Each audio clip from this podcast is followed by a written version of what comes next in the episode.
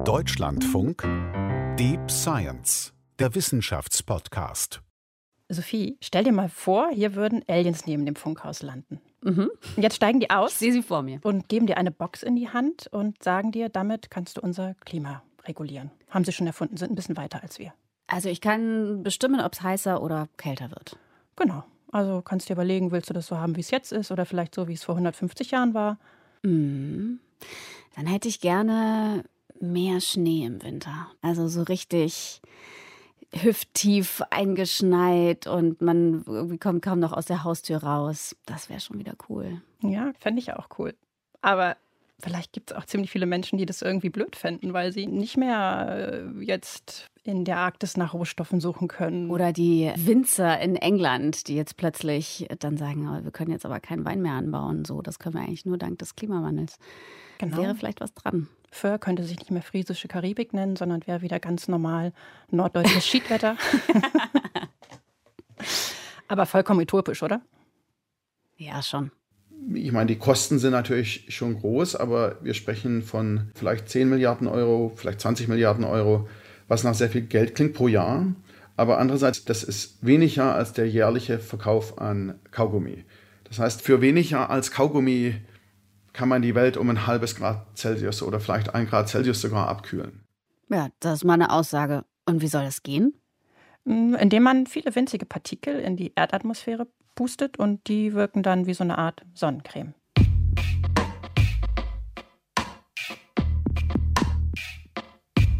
Die Welt verändern. Was würdest du dafür riskieren? Und wie tief und weit würdest du gehen, um die Welt wirklich zu verstehen? Das ist Deep Science, der Wissenschaftspodcast von Deutschlandfunk und Deutschlandfunk Kultur.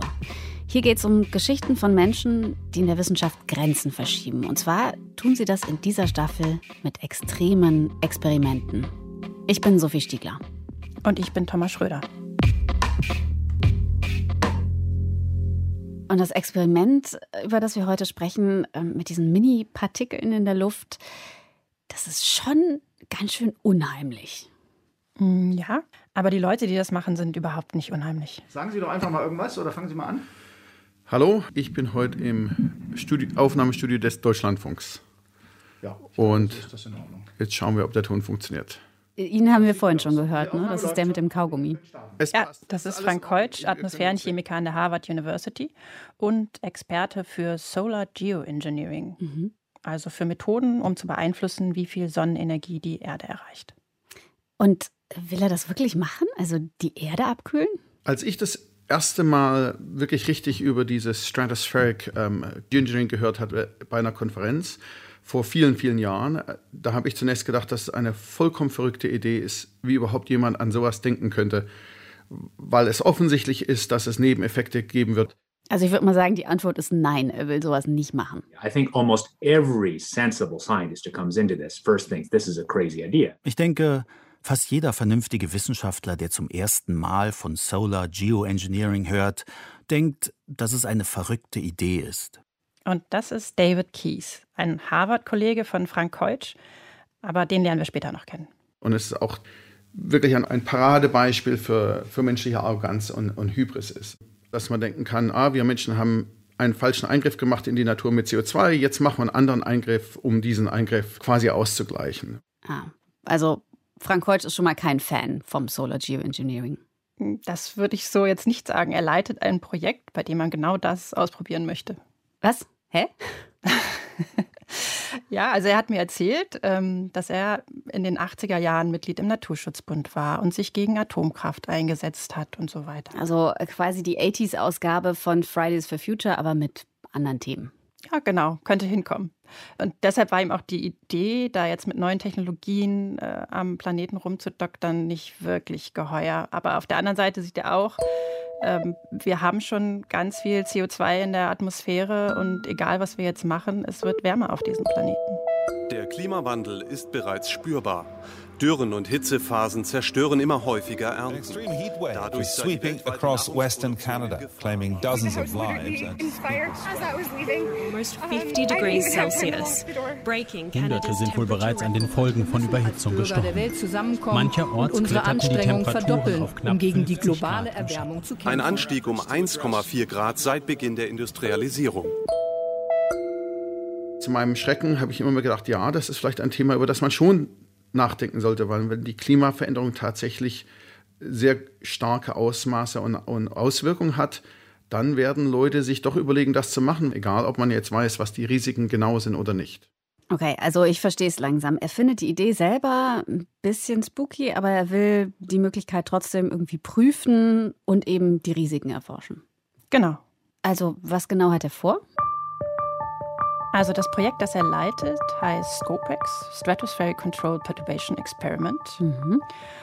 Und bei diesem Experiment will er Solar Geoengineering das erste Mal nicht im Labor nur ausprobieren, sondern es tatsächlich in der Atmosphäre erproben. Und dafür will er so kleine Kalkpartikelchen in die Erdatmosphäre bringen und dann ja, gucken, was die da so anstellen und wie die sich so verteilen. Die Idee ist eben, dass wir einen Stratosphärenballon, der ungefähr 30 Meter groß ist, in der Stratosphäre mit 20 Kilometern fliegen lassen. Der hat darunter etwas, das nennen wir eine Gondel mit Instrumenten. Da sind auch zwei Propeller dran. Und in dem ersten Flug wollten wir nur testen, ob wir den überhaupt so lenken können, so wie unsere Modelle dieser, dieses Ballonflugsystems vorausgesagt haben.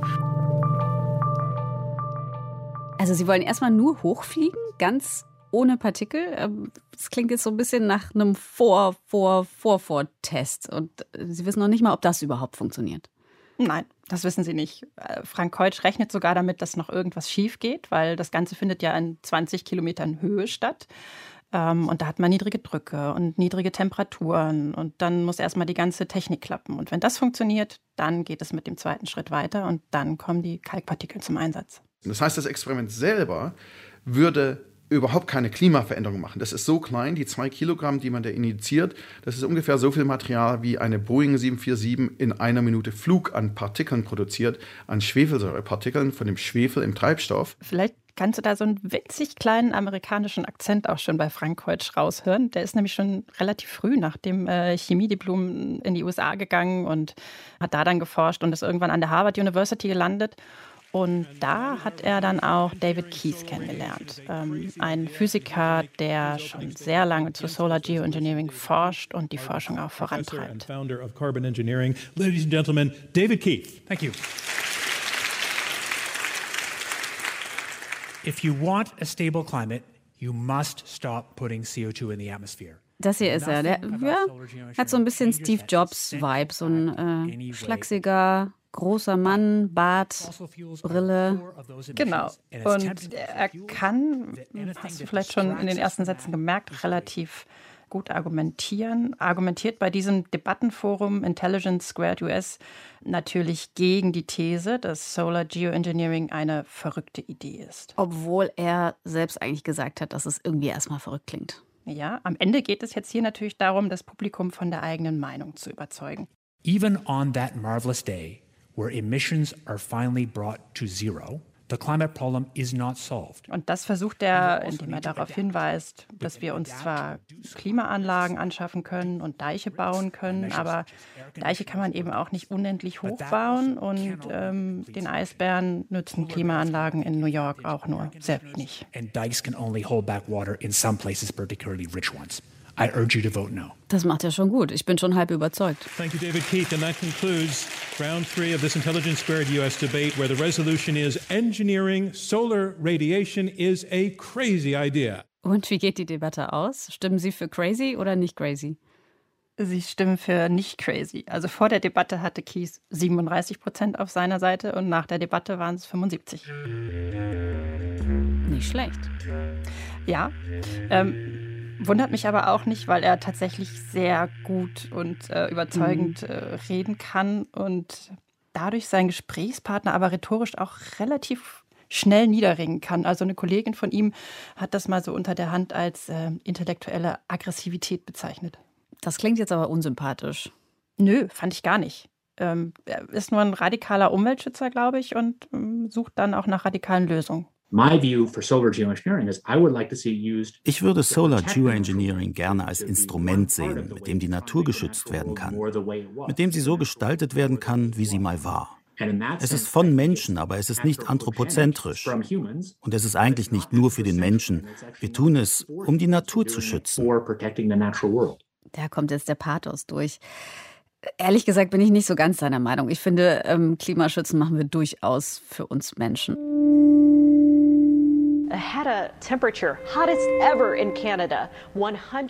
Trockenheiten, Dürren, Waldbrände, das kennt man, aber aus der südlichen Hälfte Kaliforniens. Diesmal erlebt der pazifische Nordwesten So würden sich die Klimazonen bereits verschieben in Richtung der Pole. Auch die gemäßigte Zone, in der Mitteleuropa liegt. Frank Keutsch und David Keith, die wollen Solar Geoengineering erforschen. Und erstmal brauchen sie dafür einen Ballon. Ein Ballon und Partikel. Also diese Kalkteilchen. Genau. Stell dir also einfach einen Ballon vor, so einen großen weißen mit so einer dünnen Haut, der so birnenförmig ist. Und der steigt mhm. jetzt langsam in die Höhe. Erst über die Wolkenkratzer hinaus, dann lässt er die Flugzeuge unter sich, die Wolken natürlich sowieso, in die Ozonschicht rein und irgendwo so bei 20 Kilometer machen wir Stopp. Und der Ballon, der hat unten so eine Gondel mit einer Düse dran. Und aus dieser Düse werden dann ganz viele kleine Kalkpartikel rausgepustet. Und die reflektieren einen Teil der Sonnenstrahlung. Wie die sich aber da genau verteilen und wie das mit dem Reflektieren, was da so passiert, alles, das wollen die herausfinden. Warum eigentlich Kalk? Ja, ob das jetzt wirklich das beste Material ist, wissen die auch noch gar nicht. Gestartet ist man eigentlich mit Schwefel. Also das, was auch bei Vulkanausbrüchen in der Luft landet mit der ganzen Asche. Mhm. Das kennt man ja. Kann die Erde ganz gut abkühlen, hat vor tausenden von Jahren auch ganz gut funktioniert schon. Ja, genau. Und nicht nur dann. Es gab 1991 auch noch einen ziemlich großen Ausbruch des Pinatobos auf den Philippinen. Und da ist sogar so viel Schwefel ähm, in die Stratosphäre geschleudert worden, dass das Sonnenlicht um 5% reduziert wurde und sich tatsächlich die Nordhalbkugel um ein halbes Grad abgekühlt hat. Wow, das ist eine ganz schöne Menge. Und wie lange hat der Effekt dann gehalten? Ja, Keutsch sagt, dass die Partikel so ein bis drei Jahre in der Stratosphäre bleiben. Und damals konnte man diesen Effekt, glaube ich, so vier Jahre oder so nachweisen. Da hat sich die Erde also quasi mal eben eine Art Sonnenschutz verpasst. Das hat einmal gezeigt, es funktioniert und es funktioniert auch wirklich schnell. Und trotzdem ist man aber wieder weg vom Schwefel. Genau, weil Schwefel äh, zum einen das Ozon zerstört. Also das ist ja unsere Schutzschicht, ganz wichtige vor schädlicher Sonneneinstrahlung. Und auch, weil die Schwefelaerosole die Infrarotstrahlung der Sonne aufnehmen. Wenn ich jetzt die Stratosphäre aufheize, wird man die Stratosphärendynamik verändern. Das ist gekoppelt an die Troposphäre, wo wir hier unten leben. Und letztendlich besteht dadurch die Gefahr, dass man wichtige Zirkulationsmuster in der Erde ändert. Und das ist natürlich auch ein erhebliches Risiko, das man besser verstehen muss. Ja, solche Geoengineering-Ideen, die klingen oft erstmal ziemlich cool, also so riesige Spiegel, die dann das Licht umlenken sollen, oder man will die Meere mit Eisen düngen. Aber oft klappt es dann eben doch nicht so, wie man sich das erhofft hatte. Nee, genau. Bei dieser Eisendüngung, da wollten die ja so eine Algenblüte produzieren und das äh, sollte dann Kohlendioxid aufnehmen und zu Boden sinken. Hat dann aber auch nicht funktioniert, weil da irgendwelche kleinen Krebse zum Beispiel kamen und die Algen aufgefressen haben. die Krebse. Ja, so also die ganz kleinen, die übersieht man vielleicht mal ganz gerne. Zu Unrecht, möchte ich dazu sagen. Ähm, 1,63. Aber es gibt ja auch noch vielleicht realistischere Ideen fürs Geoengineering, also Moore anlegen zum Beispiel, Bäume pflanzen, die dann das CO2 wieder aus der Atmosphäre holen. Ja, aber auch schwierig, weil man dafür riesige Flächen braucht. Oder man kann CO2 einfangen und äh, unterirdisch speichern. Kann man auch, steckt aber ja irgendwie auch noch in den Kinderschuhen und ähm, finden auch viele Leute gar nicht so richtig cool. Also hier in Deutschland wollte das niemand haben. Hm. Und Solar Geoengineering wirkt zwar möglicherweise schnell, aber es bekämpft ja auch nicht das Problem. Also das Kohlendioxid ist dann ja schon in der Atmosphäre. Und wenn der Sonnenschutz aus Teilchen dann weg ist, dann ist alles wieder so schlimm wie vorher. Stimmt. Darf man das überhaupt einfach so Partikel in der Atmosphäre ausbringen? Ja, gute Frage. Es gibt die Biodiversitätskonvention und die sieht ein Moratorium vor für ganz viele Geoengineering-Verfahren, auch für Solar Geoengineering. Aber die USA zum Beispiel haben diese Konvention überhaupt nicht unterschrieben. Und wie war das bei der Eisendüngung?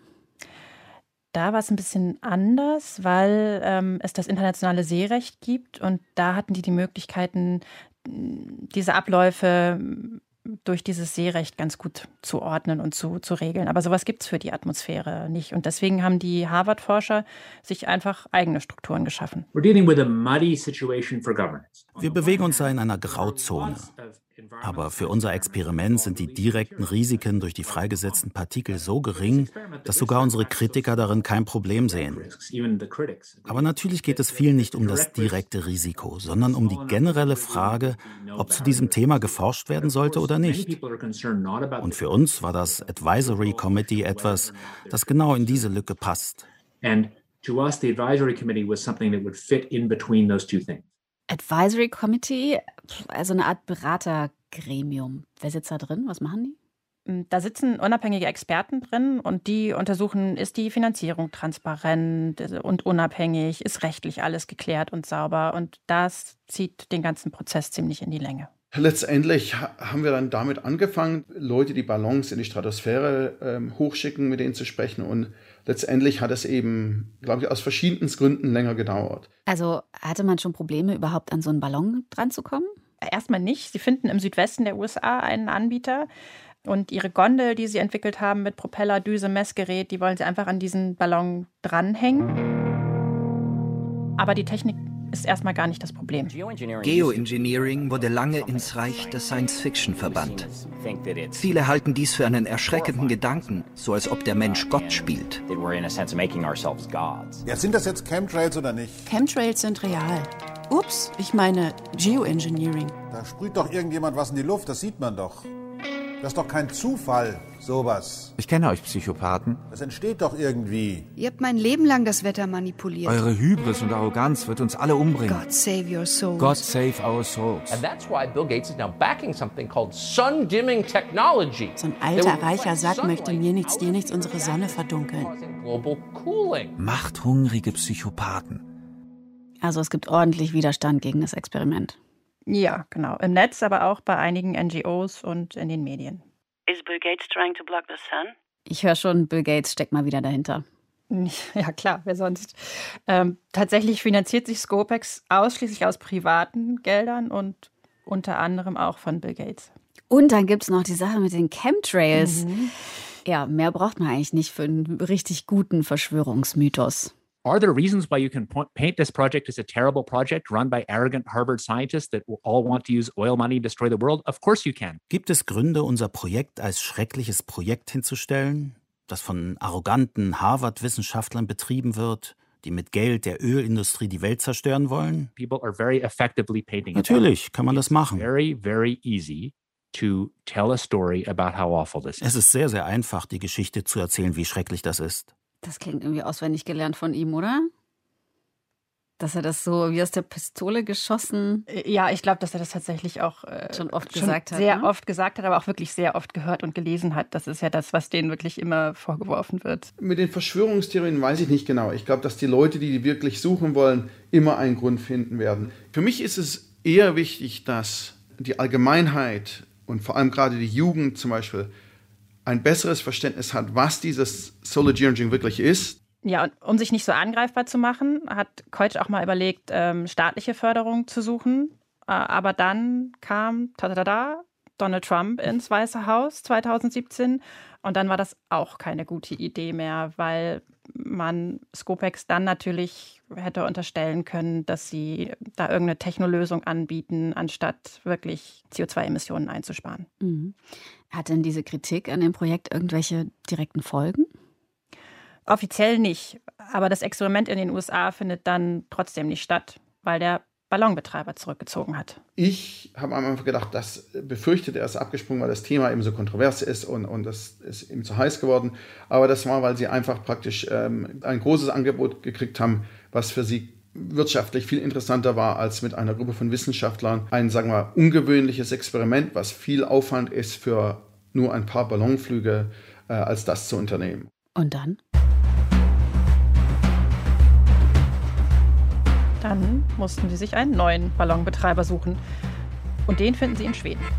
Und da habe ich dann eben gedacht, dass wenn man nach Europa geht, wo gerade in einem Land wie Schweden die Klimapolitik ganz klar mit, mit Paris übereinstimmt und wirklich klar macht, dass CO2-Emissionen erniedrigt werden müssen und alles umgestellt werden muss, da habe ich gedacht, das ist eigentlich eine viel bessere Rahmenbedingung, um dieses Experiment zu machen.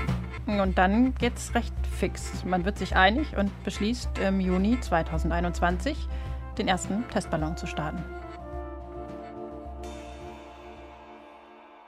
Aber letztlich ist ja auch die Frage, ob man das Ganze erforschen kann, ohne damit auch die Technologie voranzutreiben gleichzeitig, oder? Ja, der Gedanke, dass er seine Forschung irgendwann nicht mehr kontrollieren kann, der hat ihm auch schon schlaflose Nächte bereitet, hat äh, Frank Heutsch mir erzählt. Selbst wenn die Forschung zum Beispiel zeigt, dass die Risiken durchaus ernst zu nehmen sind, dass letztendlich es Leute gibt, die eben nicht darauf hören und es trotzdem äh, einsetzen wollen, weil sie einfach denken, das spart so viel Geld und wirtschaftliche Faktoren dann so eine große Rolle spielen. Also das ist durchaus eine berechtigte Angst. Und ich glaube eben, das Wichtigste, um das zu verhindern, ist, dass Politiker Wissenschaftler und auch Bevölkerung verstehen, was dieses solare Geoengineering wirklich ist und was es nicht ist. Okay, was es nicht ist, das wissen wir schon. Es ist keine Alternative für Klimaschutz und CO2-Einsparungen. Aber was ist dann? Ist es eine Notfallbremse oder sowas wie ein letzter Strohhalm?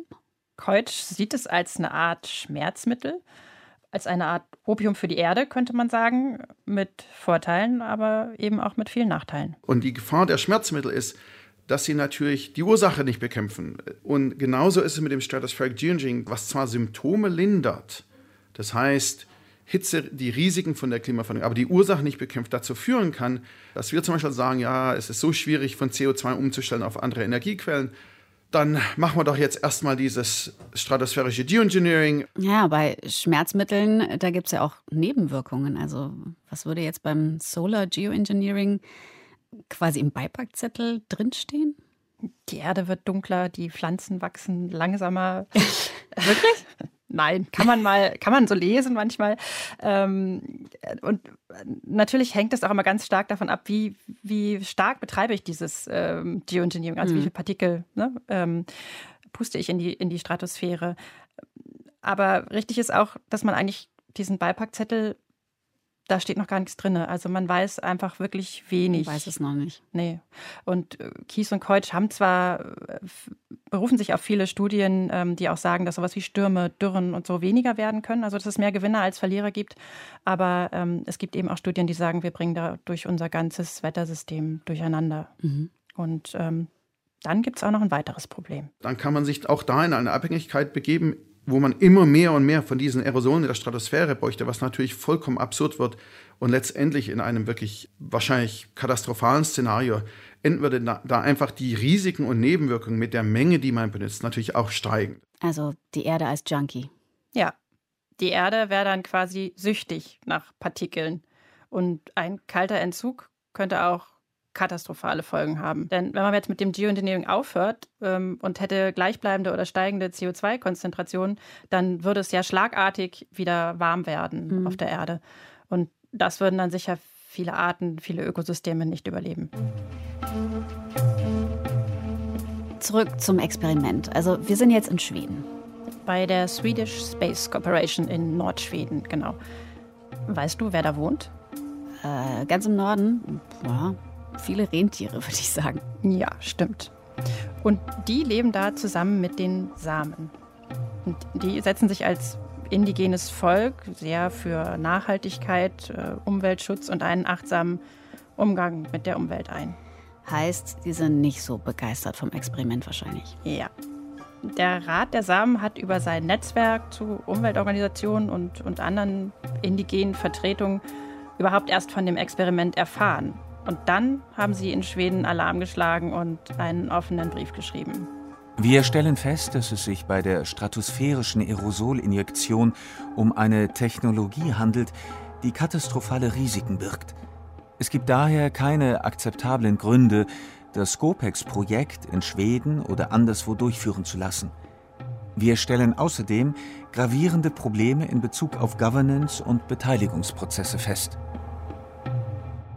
Ja, ganz schön viel Kritik an so einem Experiment, das ja eigentlich erstmal total harmlos ist. Ja, einerseits fühlen sie sich übergangen und andererseits sehen sie in dem Experiment auch einfach nur den ersten Schritt. Das sagt auch Ossa Larsson Blind vom Rat der Samen.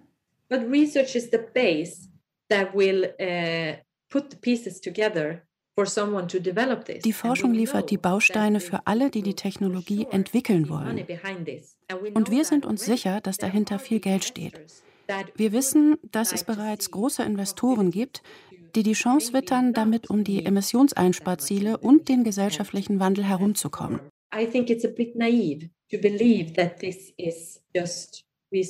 Es ist naiv zu glauben, dass das nur Forschung ist. Ich verstehe die Forscherperspektive. Sie machen ihren Job. Sie füllen Wissenslücken und sammeln Ideen. Ich sage nicht, dass die Forscher irgendwas falsch gemacht haben, aber Gesellschaft, Politik und Entscheidungsträger müssen ihren Teil beitragen. In diesem Sinne nutzen wir unsere Stimme. Was passiert denn nach dem Protest der Samen? Das Experiment wird auf Eis gelegt. Es wird abgesagt. Also alles umsonst, ja? Erstmal ja.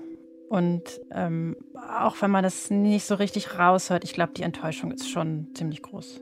I'm not super angry about it. If I was getting angry about this, I wouldn't be doing this work. It's not like I'm screaming around in a rage, but but I can't emphasize how unusual that is. David Keith sagt, er läuft jetzt nicht wütend und schreiend durch die Gegend, aber irgendwie ist er doch wütend, auch wenn er jetzt vielleicht nicht rumschreit. Und er sagt, es ist total ungewöhnlich gewesen. Was meint er damit? Erstmal ist gar nichts ungewöhnlich. Es gab Kritik durch den Brief der Samen und ähm, daraufhin hat das Advisory Committee abgesagt.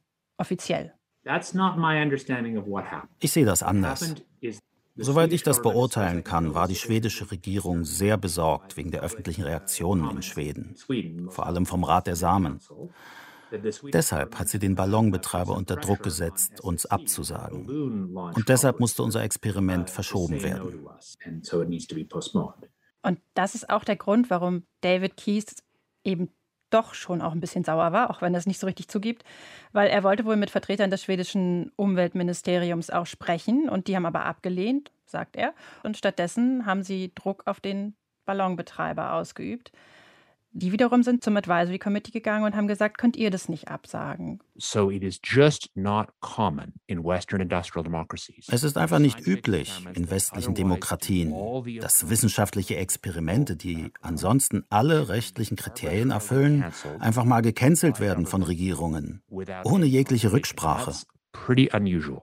David Keith gibt also der schwedischen Regierung die Schuld. Hm, nicht direkt, aber er hätte sich schon einen Dialog gewünscht, sagt er. Ähm, Kathleen Mack vom Advisory Committee sieht aber auch eigene Fehler.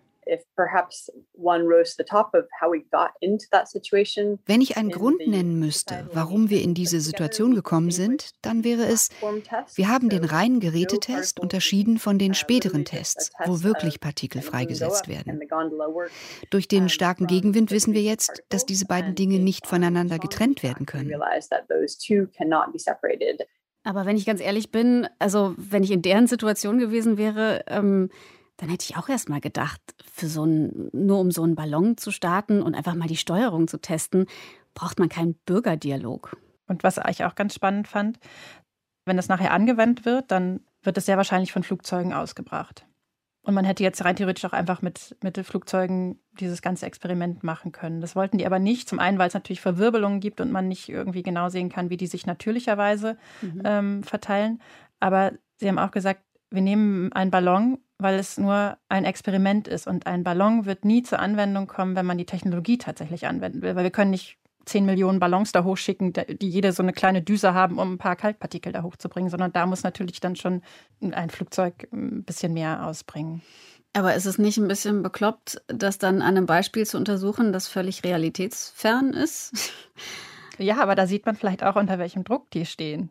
Also wir machen es jetzt so, wie man es nie machen würde, um euch zu beweisen, dass wir es nur erforschen wollen, aber nicht zur Anwendung bringen wollen. Tatsächlich hat Frank Heutsch im Nachhinein schon zu mir auch gesagt, dass das wohl etwas naiv war. Und Catherine Mack kommt eigentlich zu einem ähnlichen Schluss. Eigentlich war es total offensichtlich, sagt sie, und sie kann sich auch nicht so recht erklären, warum sie die Probleme nicht vorhergesehen haben. it was totally obvious in retrospect. I mean, I don't know, you know, what were we thinking? Um, yeah, I think it was um, totally obvious, and okay. we learned a lot.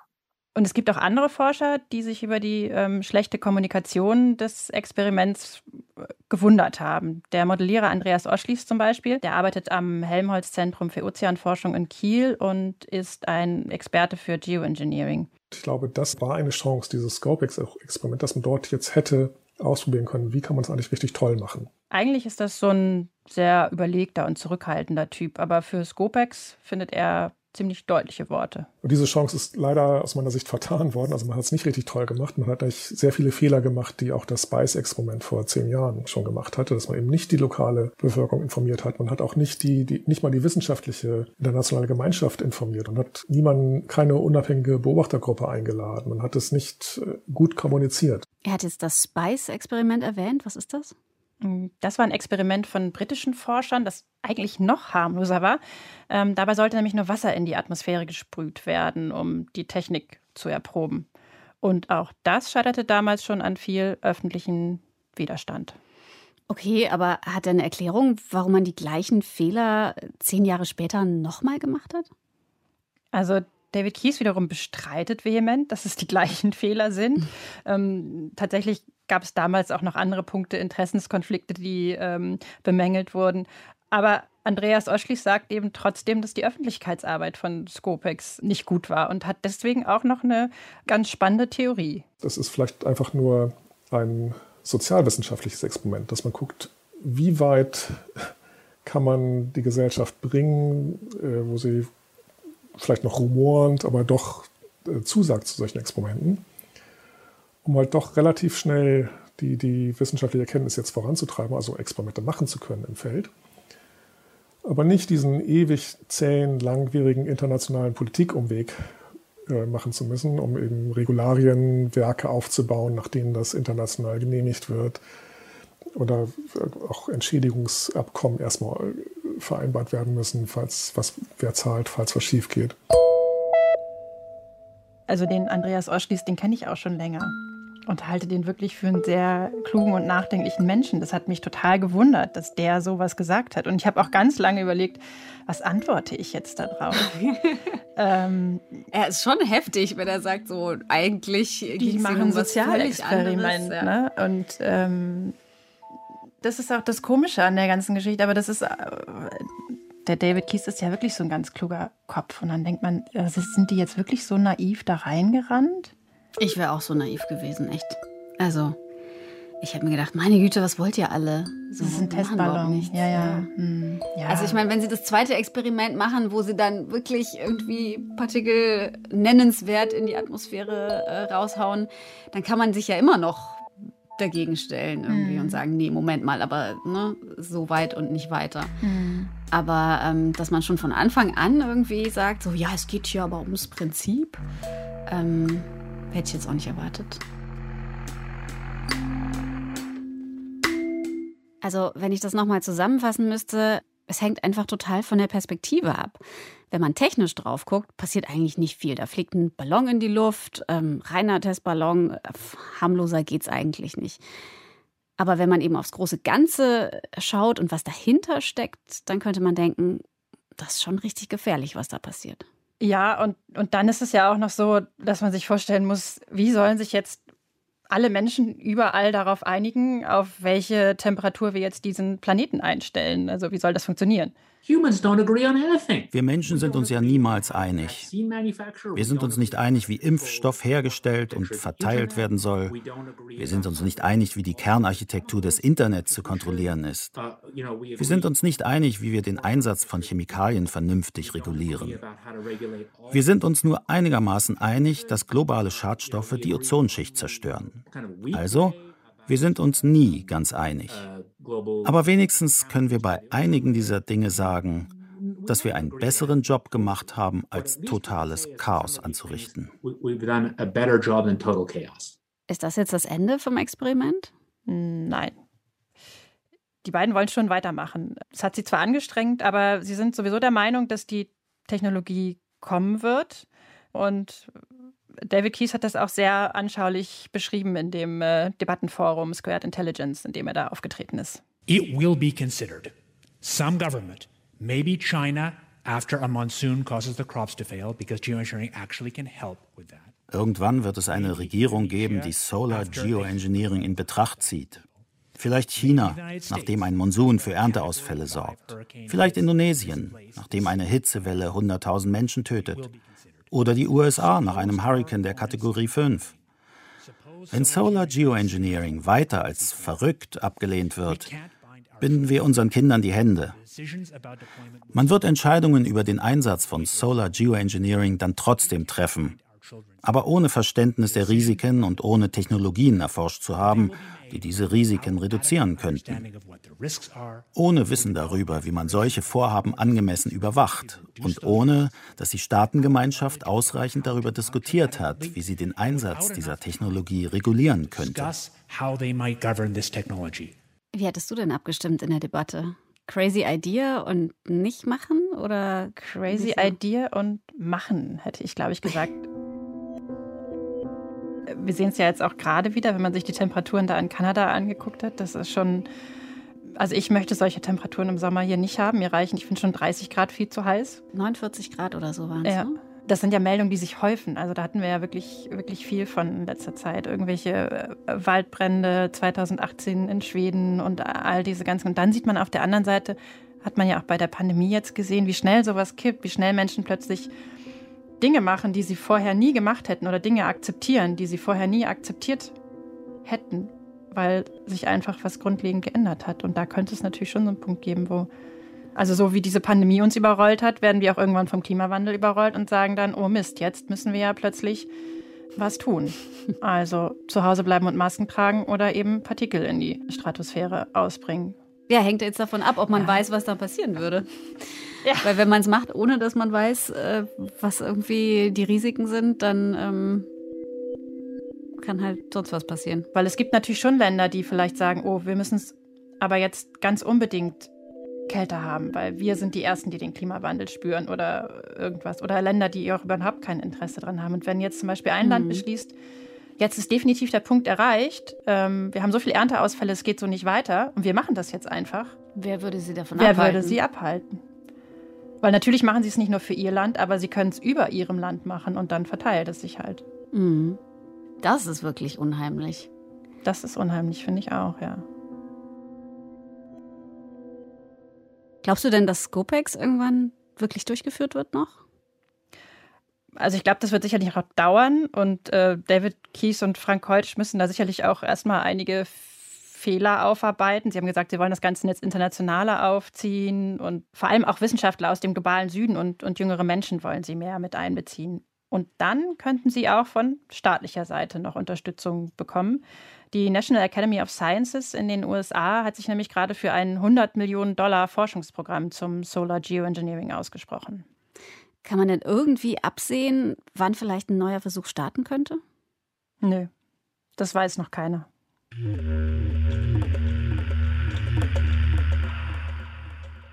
Wenn Orsa Larsson Blind, also die Vorsitzende äh, vom Rat der Samen, wenn die so spricht und argumentiert, dann erinnert die mich an jemanden. It's the line of thinking that humans can control and are that should control the whole earth and all our surroundings. Das ist diese Denkweise, Menschen könnten und sollten die Umwelt kontrollieren. Aber genau das Denken hat uns die Klimakrise beschert. Jetzt ruft uns die Erde zu, wir sollen damit aufhören. Und das können wir auch. Wir müssen die Emissionen reduzieren. Und wir sollten unsere großartige Wissenschaft und Technologie in diesem Sinne nutzen. Solar Geoengineering folgt der anderen Denkweise, dass wir alles bis zur Atmosphäre kontrollieren sollten. Das ist der ultimative Test für die menschliche Hybris. I think that that is the ultimate test of the human hybris. Ja, das klingt irgendwie total nach Frank Keutsch, äh, als genau. er ganz am genau. Anfang gesprochen hat. Ja. Genau. Und als ich mit ihr gesprochen habe, da hatte ich auch den Eindruck, dass die in vielem ähnlich denkt und ähnlich formuliert wie er, bis hin zu diesem Ausdruck menschliche Hybris. Mhm. Also sie argumentieren total ähnlich und kommen aber zu völlig unterschiedlichen Meinungen. Also, haben die zwei denn mal miteinander geredet? Nein, nie.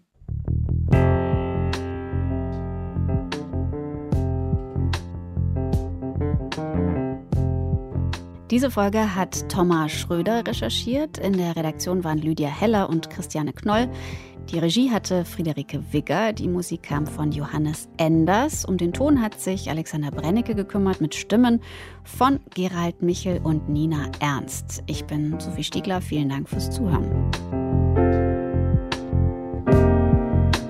Das war Deep Science, der Wissenschaftspodcast von Deutschlandfunk und Deutschlandfunk Kultur.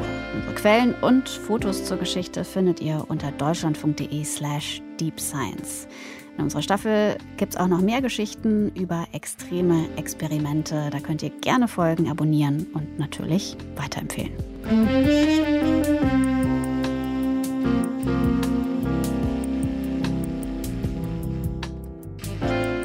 Ja, vielleicht schreibe ich einfach nochmal, und, um auch klar zu machen, ich will, ich will sie jetzt nicht hier irgendwie äh, überzeugen, sondern einfach damit man sich besser versteht. Ja, vielleicht mache ich das einfach nochmal. Ja, das, ich meine, das ist ja eines der Probleme.